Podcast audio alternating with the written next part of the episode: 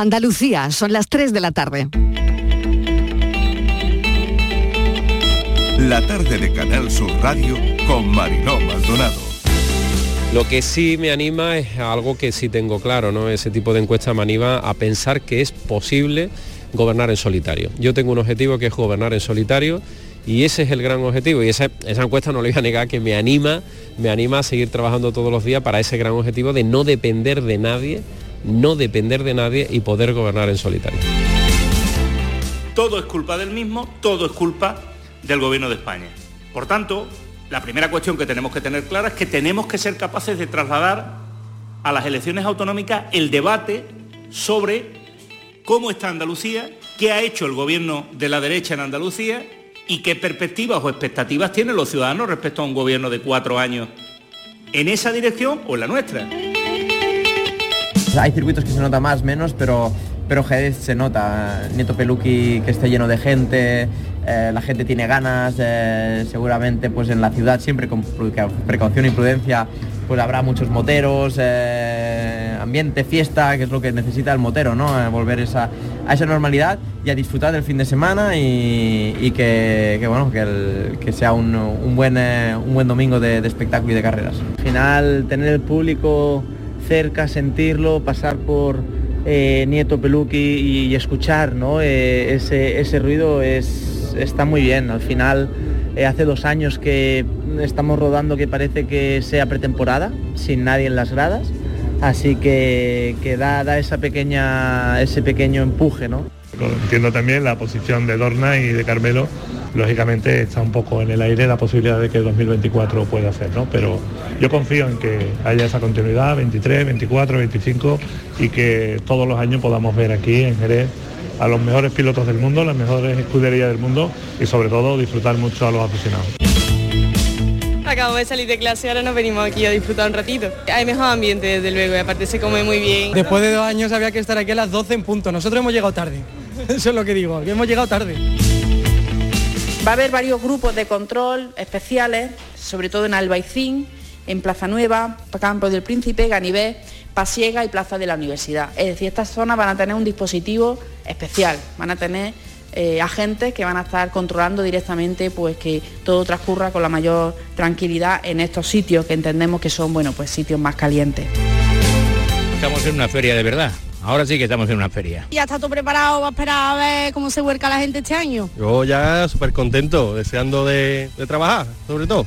Durante el día eh, todo el centro de Sevilla, los restaurantes estarán llenos de ese turismo de calidad que todos buscamos con, muchas ganas y aparte ese turismo que trae también los toros, mm, donde también toda la zona del Arenal y alrededores, pues afortunadamente llegan fechas importantes. Y siempre insisto, eh, todo esto está bien, pero no lo estropeemos, que seamos prudentes, como siempre con la pandemia, a pesar de que afortunadamente Andalucía ahora mismo está en un, en un lugar bajo, pero las concentraciones de personas, sobre todo en el interior, que seamos muy, muy prudentes y hay una recomendación que yo siempre pongo encima de la mesa, que es la mascarilla para todo aquel que considere que hay que usarla en los lugares adecuados.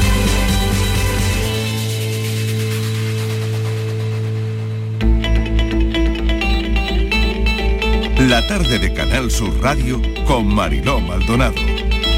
¿Qué tal? ¿Cómo están? Acaban de, sonir los, de oír los sonidos del día. Desplegamos el mapa de sonidos del viernes.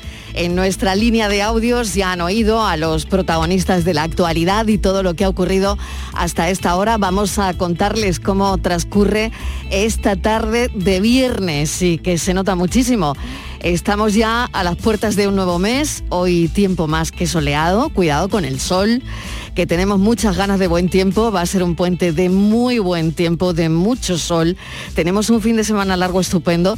Esta tarde suben las temperaturas, lo habrán notado ya, si viven o están en el Valle del Guadalquivir, porque van ya por los 30 grados. Bueno, disfruten ya de esa sensación de puente del 1 de mayo, quien pueda y quien lo tenga. Motos, cruces, Feria de Abril, Córdoba, Granada y Sevilla en su máximo esplendor, Feria del Libro en Málaga, la ocupación turística al 80%.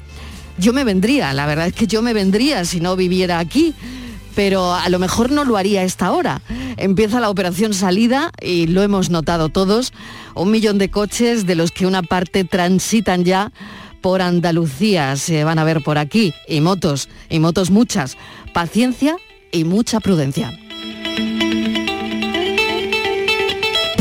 De la pandemia, la tasa en mayores de 60 años está casi en 391 casos por cada 100.000. No hay más hospitalizados, cerca de 9.000 contagios. Eh, volvemos a tener a personas conocidas a nuestro alrededor contagiadas. Las hospitalizaciones no han subido. Así que la tasa, la tasa sí que sigue subiendo. Bueno, tres niños menores de 16 años han contraído hepatitis grave no filiada aquí en Andalucía. La verdad es que esta hepatitis sigue siendo un misterio, un misterio el origen, 21 casos en España.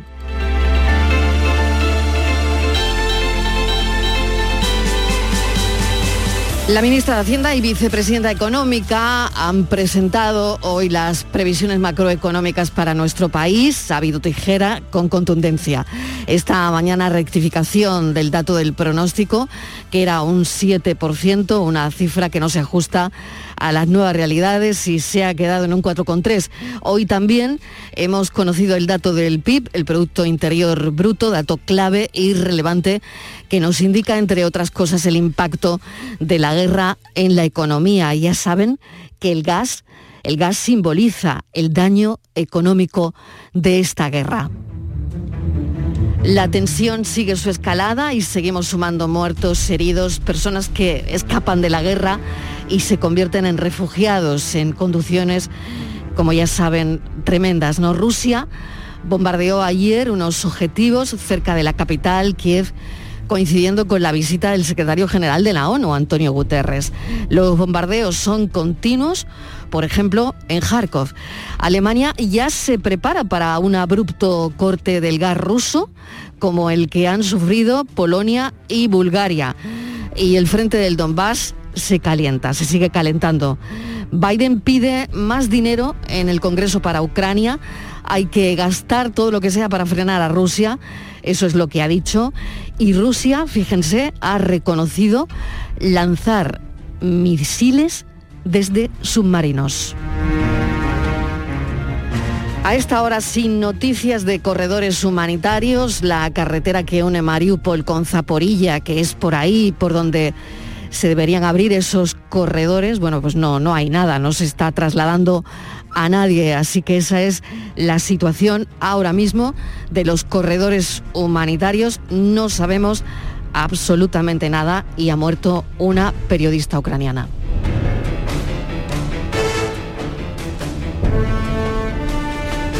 Y hablaremos también de mm, una historia con Rubén Candela enseguida que a lo mejor que puede que les interese y esperemos que sí, porque aunque está en declive el dinero en efectivo, bueno, pues todavía existen muchas personas que prefieren guardar sus ahorros en efectivo en su casa.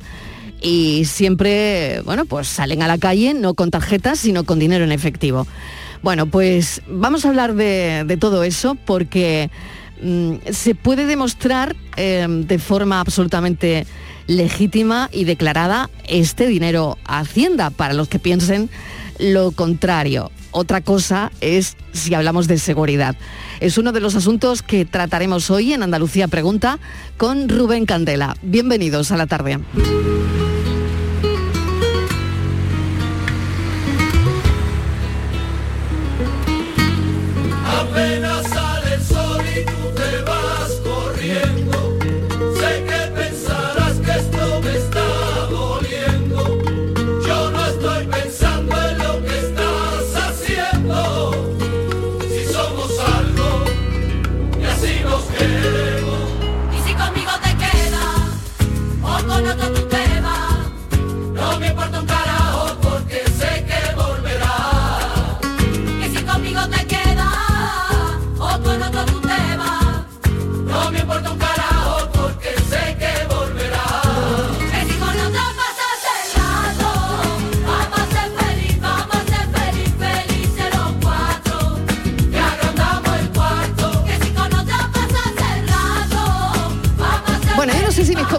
Esperaban esto o no, pero claro, una ya tiene cuerpo de feria, hasta me he, traído un bolígrafo de lunares que luego eh, os lo enseñaré, lo subiré a redes para que veáis eh, mi bolígrafo de lunares. Una ya tiene cuerpo de feria, me falta la flor, no me la he traído, pero he estado a punto.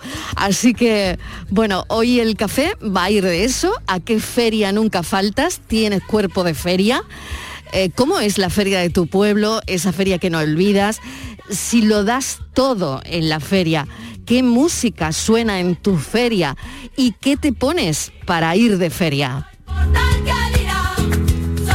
Y aquí hemos hecho una, una mezcla que no está nada mal, que es reggaetón con rumbita. Esto eh, le ha salido a Raya Real.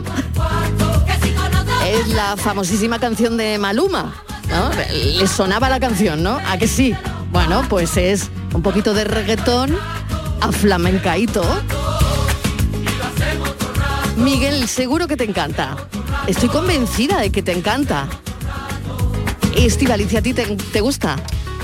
A mí me encanta, Marilo. Sí, ¿no? Estos Vale. sones me gustan. Yo ya, eh, cualquier cosa que suene, guitarra, ritmo. Fíjate que estamos ya eh, despidiendo abril, que entramos en mayo. Entramos en mayo y qué mejor que con un puente y con alegría, ¿no? Hombre. Así que la música me anima, Mariló. Yo creo que es que es lo que necesitamos. Ahora mismo no hay mejor medicina que una buena música como esta. Patricia Torres, ¿qué tal? Bienvenida. Hola Mariló, ¿qué tal? Me encanta Bueno, esta a versión. la, a la ¿eh, más Mariló? joven del grupo, eh, yo le tengo que preguntar si eh, esta versión reggaetonera flamencada te gusta o te parece una aberración. Oye, que si no, te gusta, tú dilo, ¿eh? Tú dilo. No, no, no, a mí me encanta, además me- lo, he apuntado, el que es de Raya Real, eh, porque además te lo voy a, a preguntar en el directo, porque me ha parecido Ah. una, una versión muy original. Sí. Y, y seguro que se va a escuchar en la feria, ¿eh? Mariló, muchos van a bailar esta canción, ¿eh?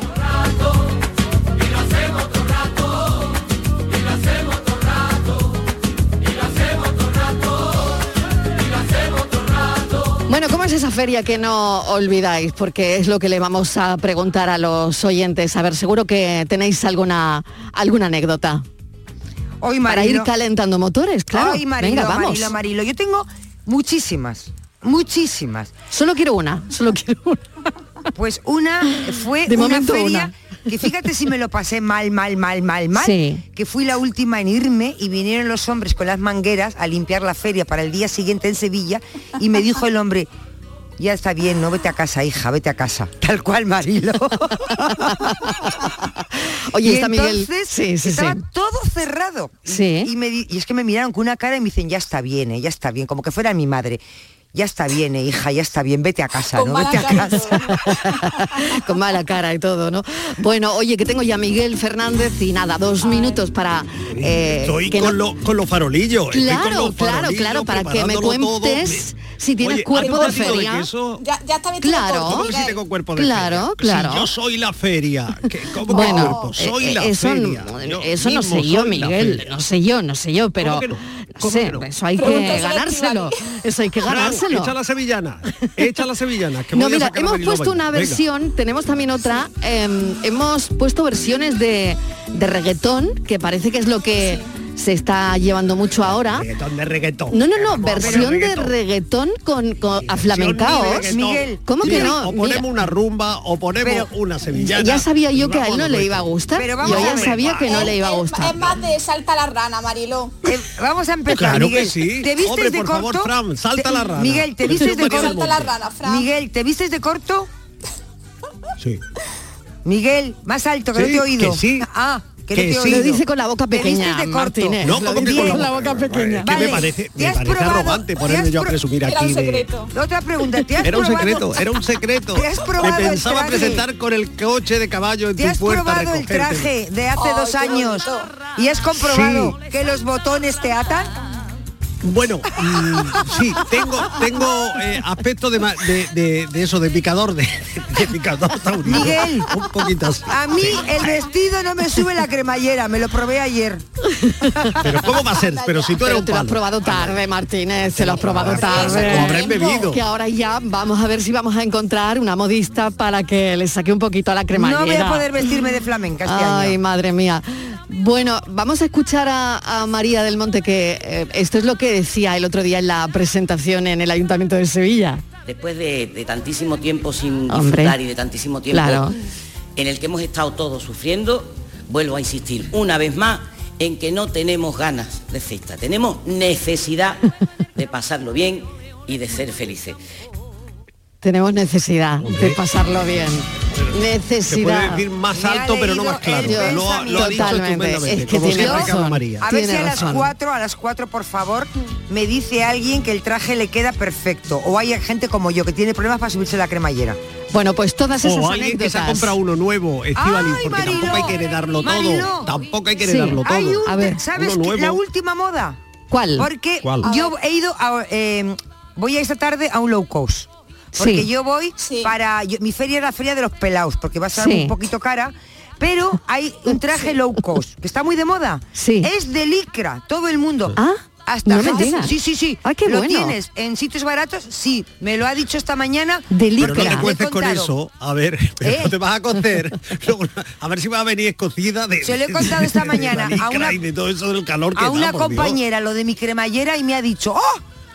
Un traje Sí, o sea low que- cost de los de licra. De licra, que vale, Puede costar bueno. 50 Bastante que euros, me ha licra, dicho. ¿eh? ¿eh? Madre mía. Bueno, No pasa nada. Si os lo ¿Y- habéis y para comprado. caballero hay?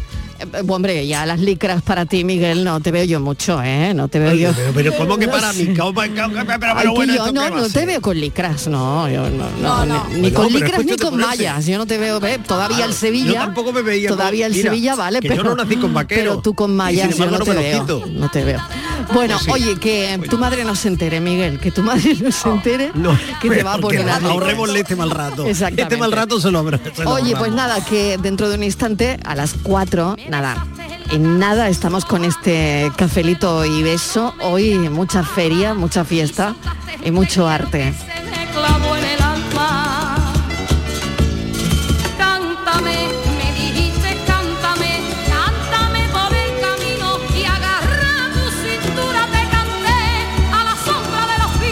La tarde de Canal Sur Radio con Mariló Maldonado. Aquadeus, ahora más cerca de ti, procedente del manantial Sierra Nevada, un agua excepcional en sabor, de mineralización débil que nace en tu región. Aquadeus Sierra Nevada es ideal para hidratar a toda la familia y no olvides tirar tu botella al contenedor amarillo. Aquadeus, fuente de vida, ahora también en Andalucía. 17 millones de euros. 17 millones de euros. Anda, no esperes más, que al final te quedas sin ellos. Compra ya tu cupón del Extra Día de la Madre de la ONCE. Pídeselo ya a tu vendedor de la ONCE, en puntos de venta autorizados y en juegos11.es. Este 1 de mayo, 17 millones de euros pueden ser tuyos. Extra Día de la Madre de la ONCE. Compensa y mucho. A todos los que jugáis a la 11, bien jugado. Juega responsablemente y solo si eres mayor de edad. La actualidad y las novedades en salud siguen estando en Canal Sur Radio. En Por Tu Salud. Las noticias sobre investigación médica, prevención, terapias, las personalidades destacadas de la medicina en Andalucía. Por Tu Salud. Desde las 6 de la tarde con Enrique Jesús Moreno. Quédate en Canal Sur Radio, la radio de Andalucía. La tarde de Canal Sur Radio con Mariló Maldonado.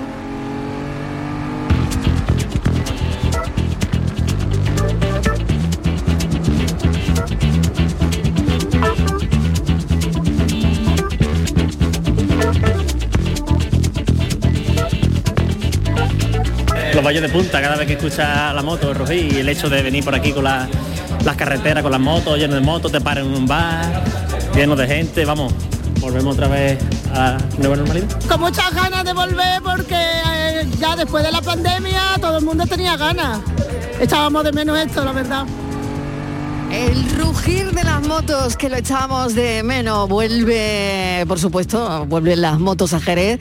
En las calles eh, se comienzan a ver ya los primeros moteros después de tres años sin acudir a la meca del motociclismo por las restricciones de la pandemia. Pablo Cosano, compañero, ¿qué tal? ¿Cómo lo estás viviendo esta mañana? como si fuera una- un verdadero resurgir, una resurrección Sí. del circuito de Jerez que se ha vuelto a llenar de aficionados en las gradas después de dos años de restricciones por la pandemia. Miles de espectadores han disfrutado, están disfrutando ahora mismo de los primeros entrenamientos oficiales. En estos momentos Eh, oyes de fondo, estoy metido en uno de los hospitality, el sonido está un poco amortiguado, porque si no mm, prácticamente no podría oírte. Son los entrenamientos de Moto 2 los que se están celebrando. Acaban de terminar los de MotoGP. Mar Márquez, por cierto, ha vuelto a caerse, no está teniendo un buen feeling. Mire, me voy Vaya. a salir de aquí para que oigas cómo es. Venga, venga, que lo queremos escuchar. Venga. Mira. Esto ya es sonido desde fuera, pero eso me hace que yo no pueda oírte absolutamente nada cuando empiezan a pasar por aquí las motos. Ya hemos oído a los aficionados, eh, que como decíamos, estaban con muchísimas ganas de volver al circuito de Jerez después de dos años eh, sin restricciones. Eh, están todo el mundo bueno, reencontrándose con eh, ver a, a sus pilotos favoritos en la pista, pero también los pilotos eh, echaban de menos el empuje que le dan eh, los aficionados. Muchos de ellos aseguran que aquí en Jerez se oye la grada, incluso cuando van con el casco, van con los tapones, van con los auriculares con los que se comunican por radio con su garaje, con su box, pero aún así nos dicen que cuando pasan por ciertas partes del circuito se oye el rugido de la grada. Así nos lo decía, por ejemplo, eh, Mar Márquez, ocho veces campeón del mundo.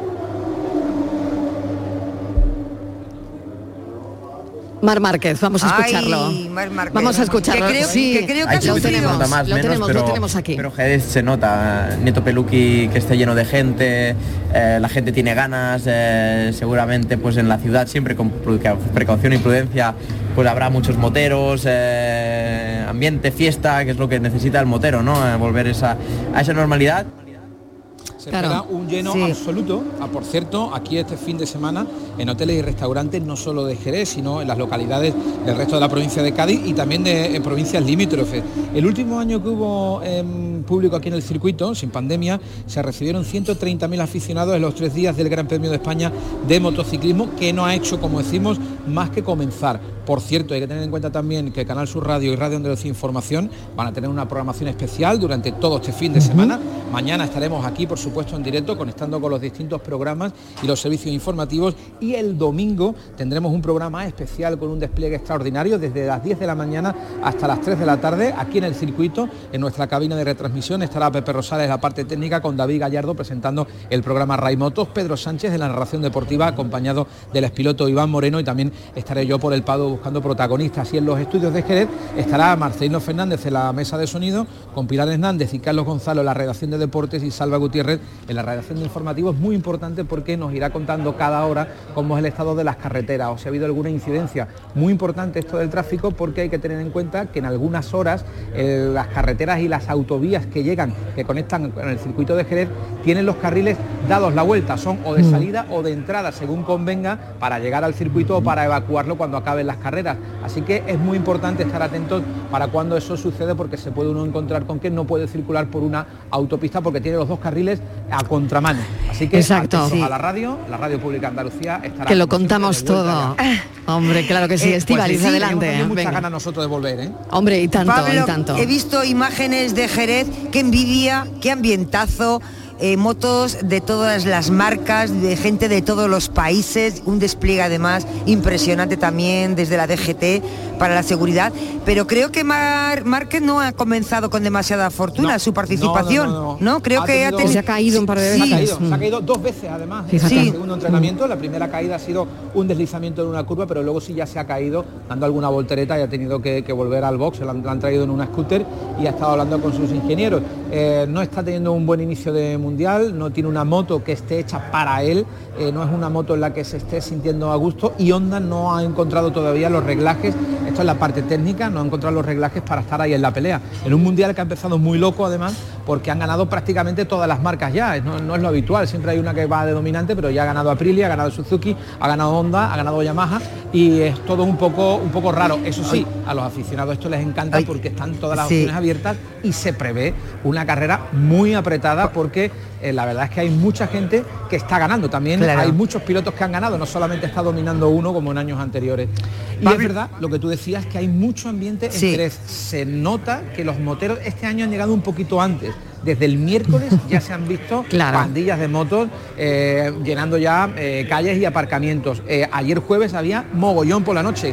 Lo habitual ya en los últimos años era que llegaran hoy ya para los entrenamientos y sobre todo hoy por la noche cuando se pone en marcha esa operación salida. Claro, pero había tantas ganas, había tantas Sí, ganas, ganas, claro, ganas. que es lógico, luego, ¿no? Que la este gente se haya ido coincide- antes. Coincide todo esto que estamos hablando, el puente del primero de mayo, Claro. también tenemos ahí, a, Claro. como quien dice, a la vuelta de la esquina, la Feria de Sevilla, y eso va a hacer que sin duda eh, la asistencia sea multitudinaria. Es una incógnita, porque llevamos dos años sin público en las gradas, pero eh, esperamos que rondemos las cifras de 1.130.000 em, em, espectadores aquí en el circuito como en la última vez. Me voy a sonar de nuevo aquí a la parte de atrás.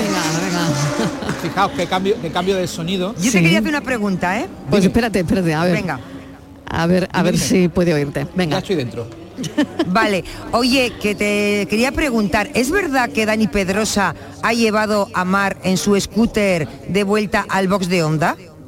Pues podría ser, no lo he visto porque yo he estado también entrando, eh, yo tengo aquí ahora mismo un monitor, pero no estaba pendiente porque estaba entrando en los distintos servicios informativos Claro. y me he perdido esa parte. He visto la repetición de la caída y no he visto cómo ha vuelto, pero podría ser perfectamente y si se ha encontrado con Dani Pedrosa. Recordemos que Dani Pedrosa es asesor de KTM, mm, estaría por ahí en alguna parte del circuito revisando algo, pues para luego mandar esa información a su equipo, pues lo mismo le ha servido de taxi, pero no desconozco ese, ese punto. Normalmente es un comisario el que recoge al piloto que se ha caído eh, y si no tiene ninguna herida lo puede llevar en la moto, si no hay que esperar al servicio médico y se traslada o en el coche médico o en la ambulancia si la caída es más grave, como la última ocasión que se cayó aquí Mar Márquez, que bueno, es el origen de buena parte de las lesiones que está teniendo ahora. Recordemos que se cayó eh, aquí en Jerez, se rompió eh, una parte del hombro, no ha tenido una recuperación adecuada y él mismo ya reconoce que el hombro no le ha quedado bien pero que es aceptable. Ayer en la rueda de prensa que, que ofreció dijo que tiene el hombro aceptable para seguir corriendo y estar Sí. en primer nivel, pero mm, yo creo que mucho tiene que cambiar para que Mar Márquez este año se vuelva a meter en la pomada, primero por esa lesión y segundo porque Honda, eh, el equipo Repsol Honda no ha encontrado la buena especificación de, de moto para tenerlo ahí arriba. Pablo, mil gracias. Y bueno, ya nos acabas de contar el despliegue que va a hacer esta casa. Y, eh, solo decirte que, que, bueno, que las ganas están ahí, que suena, que sonáis genial y que para adelante, Pablo Cosano, mil gracias. Pues gracias. Un beso, compañero. Un abrazo. Y cuidado la carretera. Mucho cuidado, claro.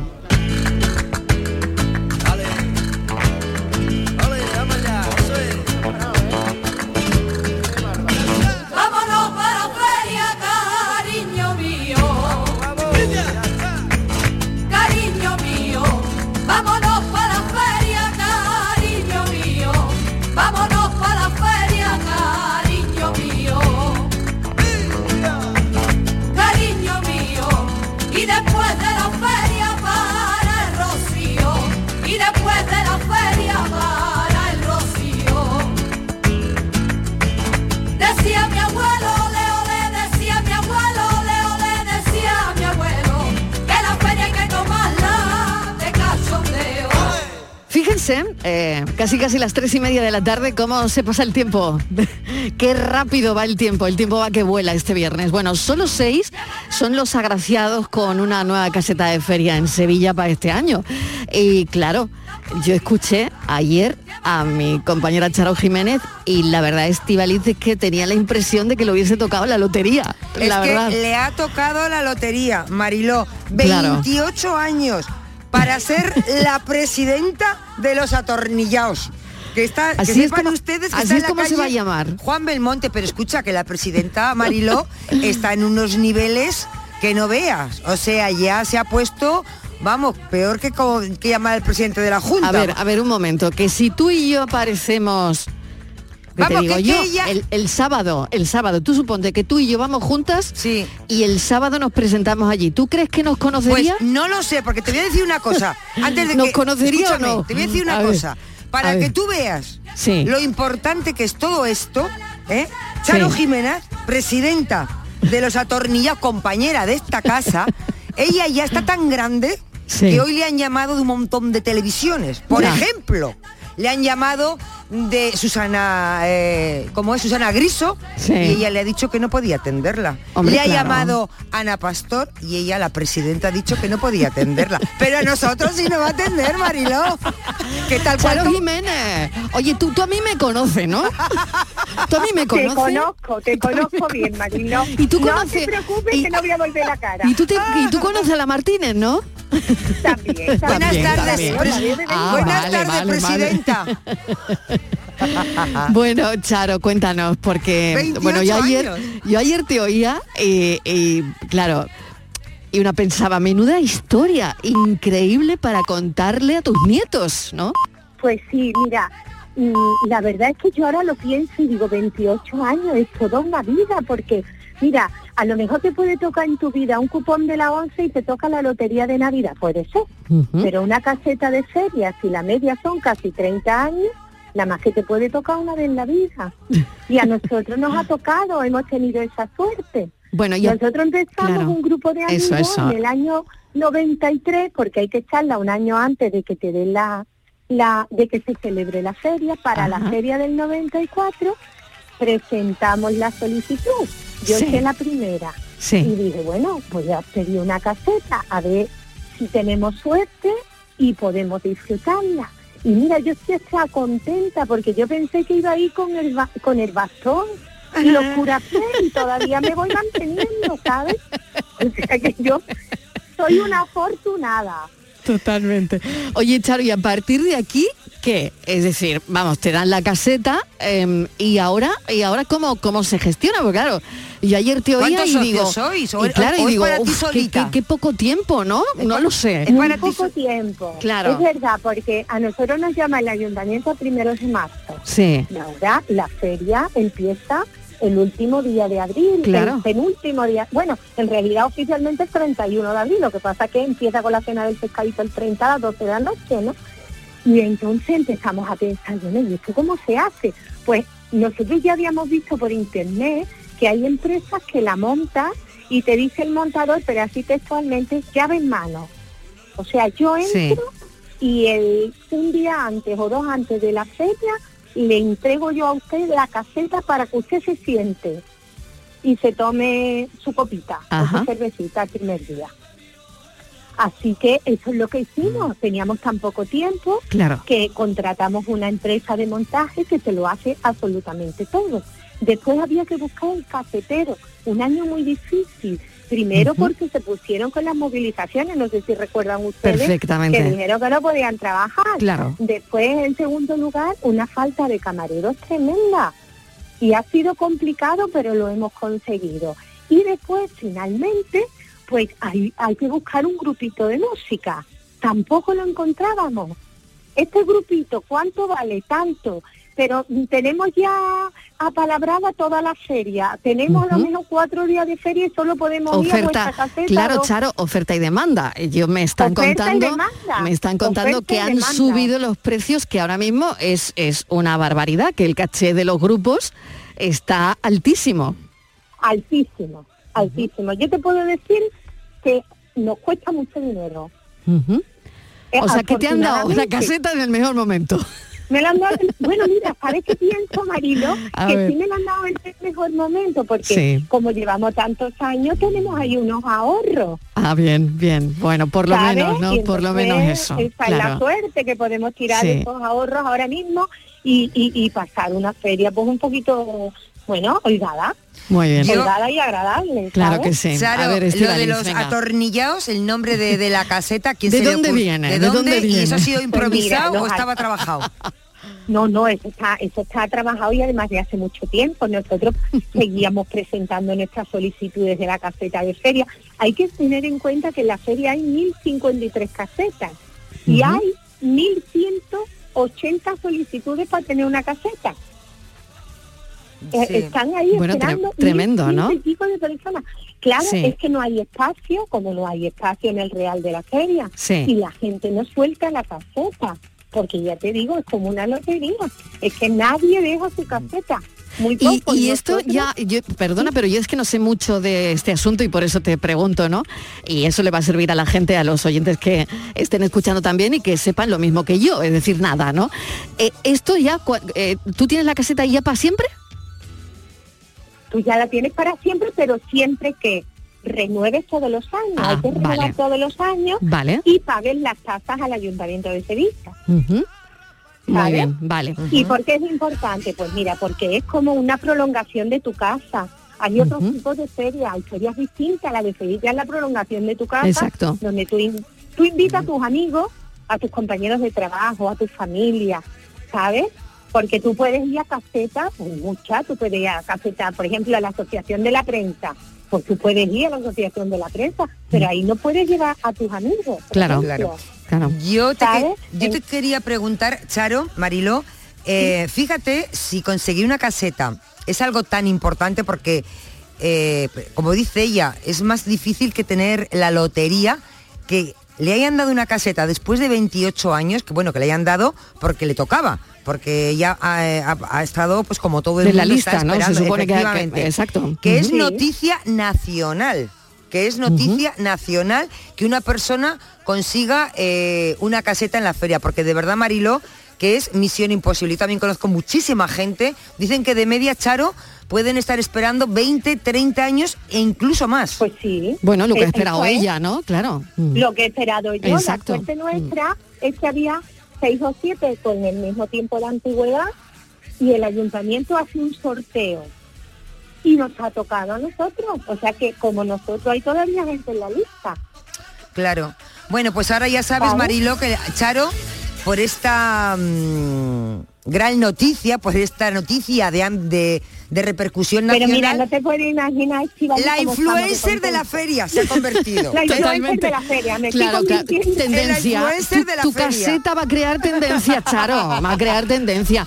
Escúchame Pues una sí, cosa, pues pero a ver, ¿cómo, cómo, ¿cómo es? Descríbeme la caseta, ya que he esperado tanto tiempo. La caseta, Venga, la a ver. caseta es una caseta Un primo, de un primo. módulo, chiquitita, chiquitita, pero un primo. Toda muy bien decoradita, se ha buscado lo más mono. Y después tiene una pañoleta que es el triángulo que está encima del toldo, ¿no? El triángulo Sí. que identifica la caseta que tiene, como somos los atornillados, tiene un tornillo y una y una gitana bailando alrededor, una flamenca, con un traje de gitana rojo, la madre graciosa. Ah, Y nos llamamos los atornillados, no te lo he contado antes, porque siempre íbamos a la caseta de una amiga de María Isabel, y María Isabel estábamos allí todo el día, y la presidenta de esa caseta, pues la mujer estaba harta de vernos allí a los católicos, digo todos los días, y le digo, María Isabel, otra vez está aquí- esta gente, y dijo ella, hombre, esta gente está aquí atornillados. Y de ahí se nos quedaron los atornillados qué bueno. que lleva hoy el nombre de nuestra caseta. Ay, qué bueno. Charo, te deseo lo mejor, que lo disfrutes mucho. muchísimo.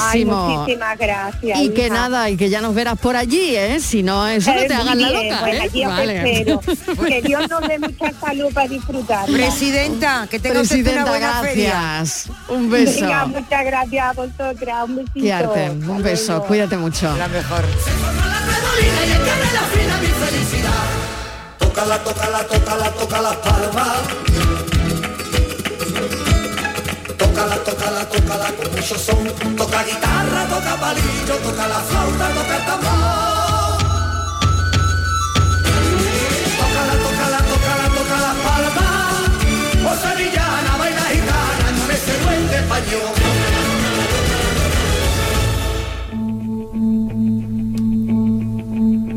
Momento para la foto del día. Francis Gómez, ¿qué tal? Bienvenido. Hola, muy buenas tardes.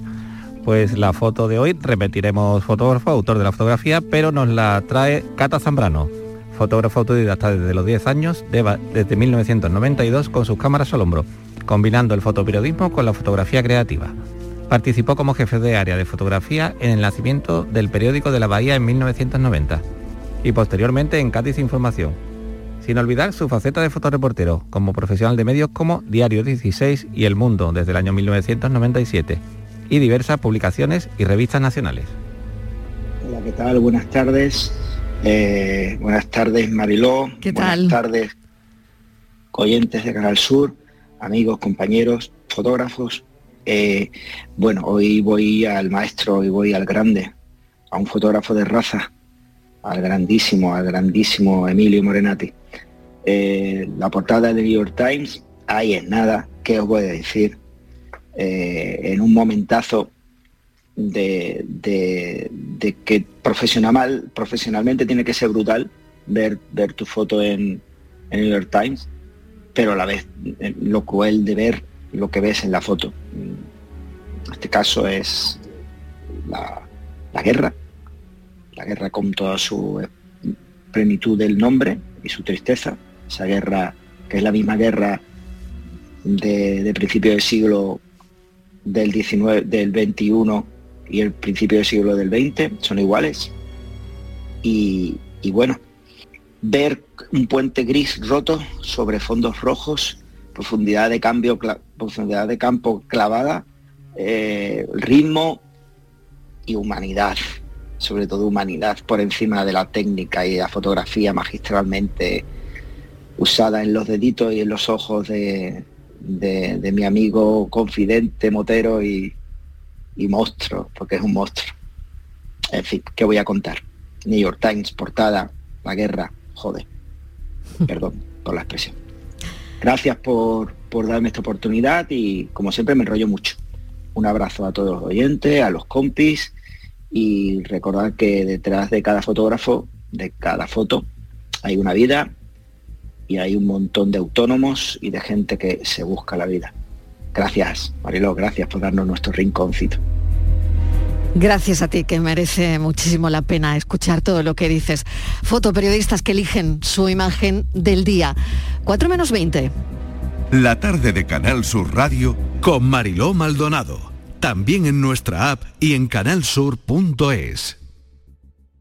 Sevilla. Canal Sur Radio. Estrés, reuniones, planificaciones. Respira. Si eres autónomo, en Caja Rural del Sur te ofrecemos la tranquilidad que necesitas. Cuéntanos tu caso y nos encargaremos de todo. Te esperamos en nuestras oficinas. Caja Rural del Sur. Formamos parte de ti. Feria del Olivo de Montoro, del 11 al 14 de mayo en las instalaciones del Patrimonio Comunal Olivarero. Organiza Consorcio Feria del Olivo. Patrocina Caja Rural de Jaén, Diputación de Córdoba. Financia Consejería de Agricultura, Pesca y Desarrollo Rural de la Junta de Andalucía. ¿Buscas una fibra óptica que te dé más? Telecable Andalucía es tu operador local de confianza. Telecable. Fibra de 300 megasimétricos por solo 14,90 euros al mes y línea ilimitada de 24 gigas por 10,90. Contrata en Telecable Andalucía. Somos punto de venta oficial de Xiaomi. Telecable Andalucía. Conecta con lo que realmente importa. Gran Circo Alaska presenta por primera vez en Ronda del Tamarguillo a animales en hologramas. Caballos, tigres, elefantes, osos polares, jirafas, un sinfín de atracciones con un acuario gigante con animales 3D gracias a las nuevas tecnologías y a reír con los payasos Plin Plin. Instalado en Ronda del Tamarguillo junto al antiguo matadero. Inauguración el 28 de abril. Venta de entradas en grancircoalaska.com. La noche más hermosa y Pilar Muriel te dan respuestas a tus preguntas sobre ciencia, historia, misterio, crecimiento personal, para que disfrutes de un programa fascinante durante las noches de los fines de semana. La noche más hermosa. Viernes y sábado desde las 11 de la noche con Pilar Muriel. Quédate en Canal Sur Radio, la radio de Andalucía.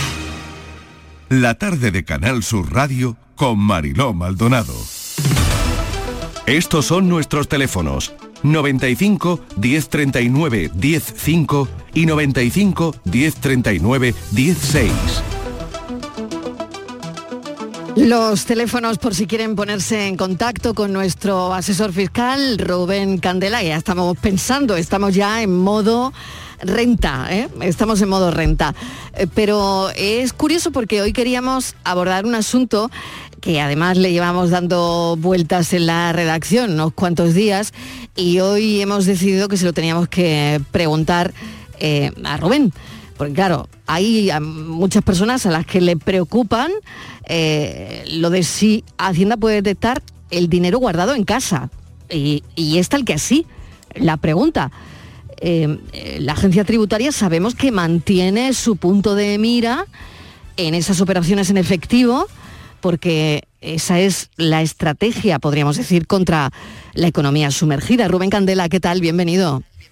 Hola Mariló, buenas tardes, bien hallados. Bueno, a ver, ¿qué nos dices de este tema? Hombre, pues a ver, de momento, de momento que yo sepa, los drones no tienen todavía capacidad de mirar a través de un tejado, pero, pero todo se andará. Sí, en, la, en la agencia tributaria extrema cada vez más el control sobre el dinero efectivo porque sabe que es el, eh, en fin, la manera habitual de, de no pagar un IVA, de no pagar, de no contribuir algo, eh, es pagar en efectivo. Yo llamo a un técnico de una lavadora y al final me dice con factura o sin factura y le digo sin factura, pues es un dinero que yo me estoy ahorrando y que la agencia está perdiendo. Pero controlar el dinero en efectivo va por la vía de minimizar el importe que se permite como máximo cuando uno de los intervinientes es empresa eh, para pagar una operación. Estaban 2.500, ahora se ha reducido a 1.000 euros, con lo cual se va dificultando eso. Y después hay otras circunstancias que también están contribuyendo a que eso sea más efectivo, por ejemplo la pandemia. Es decir, a mí antes de la pandemia no se me ocurriría pagar con, con una tarjeta o un paquete de tabaco, que son 4 o 5 euros. ¿Por qué? Pues porque, no sé, no se veía usual. Sin embargo, a partir del momento de la pandemia en que se des desaconsejó el uso de billetes, pues bueno, ya no, a nadie le extraña que tú vayas a comprar, hacer una compra de 4 o 5 euros y pagues con tarjeta. Evidentemente, si pagas con tarjeta, eso entra en una cuenta bancaria y siempre hay más posibilidad de control. Entonces es normal. También es verdad que han cambiado las condiciones. Antes tener un TPV, un terminal de esto de punto de venta, eh, valía un dinero. Ahora se aplica una tarifa plana y por lo tanto al comerciante no le cuesta nada adicional el cobrar en tarjeta. En fin, eh, estas son muchas las circunstancias que van haciendo que ese tipo de economía sumergida lo vaya teniendo cada día un poquito más complicado. Ahora bien, una, una advertencia quiero hacer porque últimamente no, no he tenido ningún caso, pero sí hace mucho tiempo que lo tuve. Cuidado porque si tú sacas una cantidad importante del banco, por lo que sea, es decir, han habido momentos en que una crisis financiera pues se ha llegado a decir que se va a poner un corralito, que los bancos van a limitar la cantidad de dinero. Entonces puede haber alguien que diga, pues mira, yo para estar más seguro voy a sacar 10.000 euros del banco y me los voy a guardar debajo del colchón. Muy bien, hasta ahí no hay ningún problema. Pero cuidado, si al cabo de un mes tú crees que ha pasado la crisis financiera y vuelves a ingresar los 10.000 euros en el banco, es muy posible que la agencia tributaria te pregunte que de dónde han salido esos 10.000 euros. Y ahora vete tú a demostrarle que son los mismos 10.000 euros que sacaste hace un mes. Se han levantado actas en ocasiones, y tengo, doy constancia de ello, eh, por ganancia de patrimonio no justificada por haber hecho operaciones de este tipo. Así que mucho cuidadito con que a alguien se le ocurra hacer eso. Muy bien, hay una consulta Estivaliz de una oyente sí. que nos pasaba eh, escrita. Sí, pero le quería hacer una consulta primero a Rubén sobre esta cuestión. Rubén, eh, porque hay personas que, por lo que sean, deciden, por ejemplo, tener todos sus ahorros en su casa, no quieren tener cuenta en el banco y tienen todos sus ahorros en casa. Eso es totalmente legal, no es ningún delito. absolutamente legal. Vale. Otra cosa es que no sea nada práctico, porque como todo el mundo, todos tenemos domiciliados multitud de recibos, que no vas a ir a pagarlos oficina por oficina, los tienes domiciliado en el banco y el, emisor lo envía al banco. Si no tienes el dinero allí, pues te vas a complicar mucho la vida. Bien, vamos con la consulta. Rubén, Venga, si pues te vamos con la parece. consulta, Es una pregunta que nos hace un oyente sobre la deducción del ascendiente con discapacidad. Dice, en la renta del 2020, dice, he aplicado la deducción por ascendiente con discapacidad por un total de 1.200 euros que corresponde a 100 euros al mes. Pero en el 2021 he vivido con mi padre, solo hasta septiembre. Dice que es cuando me he mudado con mi novia en una vivienda que hemos comprado juntos. Y mi pregunta es, ¿cómo aplico la deducción por ascendiente con discapacidad? ¿La tengo que prorratear para los ocho meses? Pues mira, interesante pregunta. En primer lugar, una observación. Yo creo que el oyente, el, comunicante, se ha equivocado porque la deducción por discapacidad, si no recuerdo mal, son 2.150 euros, no, o, o 1.150, no 1.200. Eh, se estará confundiendo seguramente con la deducción por maternidad, que si eran 100 euros mensuales. Pero eh, aparte de eso, si lo ha puesto así en 2020, que me extraña, que me extraña, eh, porque posiblemente no se lo habría dejado presentar o le habría dado, le habría alertado del error. Eh, yendo al fondo de la cuestión, la deducción, esta deducción por, por discapacidad, por ascendiente con discapacidad, eh, se aplica, pero no se prorratea por tiempo. Ajá. Es decir, que el único requisito que te pide la ley es que hayas convivido, tanto el que aplica la deducción como el ascendiente, más de seis meses al año. Si has convivido más de seis meses al año, la aplicas entera. No tienes que convivir todo el año. Cuando sí se prorratea es si son, por ejemplo, dos personas las que tienen derecho a, a ello. Imaginemos que una persona pues tiene dos hijos y vive medio año con cada hijo para compartir un poco la carga que supone, ¿no? Bueno, pues entonces sí, en ese caso se prorratearía entre personas. Pero en cuanto a tiempo, si has superado los seis meses, tienes derecho a practicar la deducción completa. Muy Es bien, pues. Es muy interesante. Sí, tenemos una consulta. Estivaliz, un segundo y Rubén, vamos a prestarle atención. A ver. Hola, buenas tardes, Marilo. Eh, quiero aprovechar de que está ahí el asesor fiscal y me gustaría preguntar, eh, eh, este año en la declaración de la renta yo tengo tres pagadores, tengo dos empresas y el ERTE, además. Entonces, eh, a la hora de hacer la declaración de la renta, ninguna de las empresas que yo en las que me ha estado, me estado pagando, como ha sido en media y media, media jornada en una y media jornada en otra, no me han retenido nada. Eh, más lo del ERTE, ¿eso quiere decir de que me va a salir a pagar o cómo lo tengo que hacer? Porque y, y también cómo se puede hacer para que si trabajo media jornada en una empresa me puedan retener, porque si me sale a pagar todos los años, vaya rollo. Claro. bueno, muchas gracias. Muchas gracias a ti, te contestamos enseguida, Rubén. Es muy interesante esta cuestión. Tenemos Sí, otra más, así que te ruego brevedad. Yo, yo creo, Venga. yo creo que lo primero, lo primero es deshacer un, un tabú que hay por ahí. Eso de que me sale a pagar todos los años, vaya rollo. No, señora, si usted está pagando, aunque no lo note, está pagando. Por lo tanto, si le retrasan el pago, lo tiene usted que hacer en junio. No se lo tome tan a mal. No le está usted haciendo un anticipo gratuito al Estado. Pero en fin, lo cierto es que el contribuyente está habituado ya a que no le salga a pagar, que le salga a devolver y lo considera una paga extra. En primer lugar, me extraña que no le hayan retenido nada, porque creo recordar, aunque en fiscalidad es difícil recordarlo todo, creo recordar que el tipo mínimo de retención en, en determinados casos estaba en el 2%. Eh, Es muy poco, pero bueno, algo le deberían haber retenido. Primera respuesta. Segunda respuesta. Si usted ve que se va a encontrar en esa situación y prefiere adelantarle el dinero a Hacienda, usted no puede pedir que le bajen el tipo de retención, pero sí puede pedir que se lo suban. Y mire, yo no quiero encontrarme en junio con un- una cantidad a pagar, así que por favor le pido que me, que me retenga usted un 7%. Y el empresario, el pagador, está obligado a atender esa petición. Muy bien, pues tenemos otra, otra cuestión. Esperemos que le haya servido al oyente la, la respuesta. Hacemos a esta hora servicio público, en este caso Rubén Candela, contándole a los oyentes, bueno, si tienen alguna duda, porque la declaración, bueno, la tenemos encima prácticamente. Vamos a escuchar otro mensaje. Estos son nuestros teléfonos 95 1039 105 y 95 1039 16. Buenas tardes, Mariló y compañía. Yo le quería hacer una preguntita a Rubén. Adelante, una duda. adelante, Eh, yo estoy en una en un banco, ¿vale? Y yo mm, me quiero ir a otro banco. Mm, traspasar ese dinero de una cuenta a otra, eh, ¿eso me puede pasar algo? ¿O tengo que declarar? ¿O tengo que hacer algo? ¿O puedo cerrar la cuenta, por ejemplo, de CaixaBank, que es donde yo me quiero me quiero ir de CaixaBank y me quiero ir a ING? Y tengo 30.000 euros. Y es que tengo esa duda que no sé si lo puedo hacer o no. Muy bien, muy bien, pues mm, a ver, a ver Rubén, me parece muy interesante la pregunta también, ¿eh? Sí, pero digo, no le va a pasar absolutamente nada. Eh, usted Faltaría, banco, solo lo- lo- faltaría.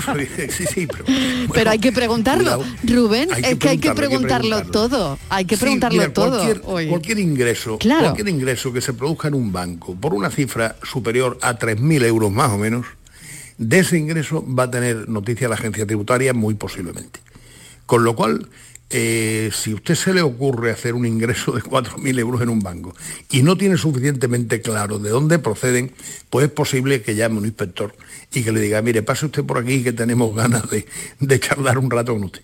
Pero si usted se presenta allí y dice, sí, mire usted aquí, tiene usted la salida de este banco y el traspaso al otro, que además normalmente pues también será por transferencia, es decir, que no va a sacar usted el dinero físicamente y va a ir al otro banco a ingresarlo físicamente. ¿Cambia? ¿Cambia eso, Rubén? Me parece muy, muy interesante la cuestión, porque cambia el hecho de que hagas una transferencia.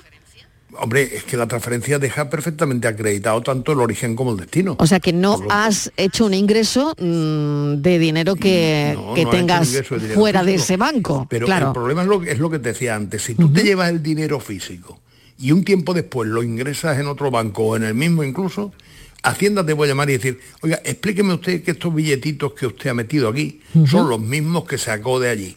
Porque si no, voy a empezar a establecer presunciones. La salida a mí no me preocupa, pero la entrada sí que me tiene que explicar de dónde procede.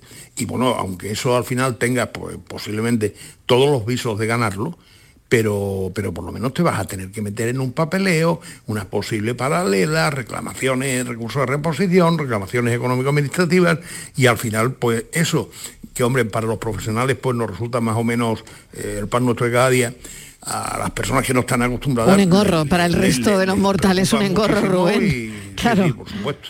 Claro. Por supuesto. Entonces, que me quede claro y que a la oyente también, ella quiere hacer ese cambio de banco con sus 30.000 euros y lo que debería hacer es... al banco donde los tiene. y le Exactamente, dice, desde la "Oiga, misma cancele- cuenta. Cancele usted la cuenta y transfiérame el importe a esta otra cuenta. Eso es lo más lógico y, Lo peor y que le ahí, puede pasar, claro, que probablemente le pasará es que el banco le cobre una, una, comisión, por una comisión por hacerlo. Claro, Claro. claro, claro. ¿Cómo no? ¿Cómo no?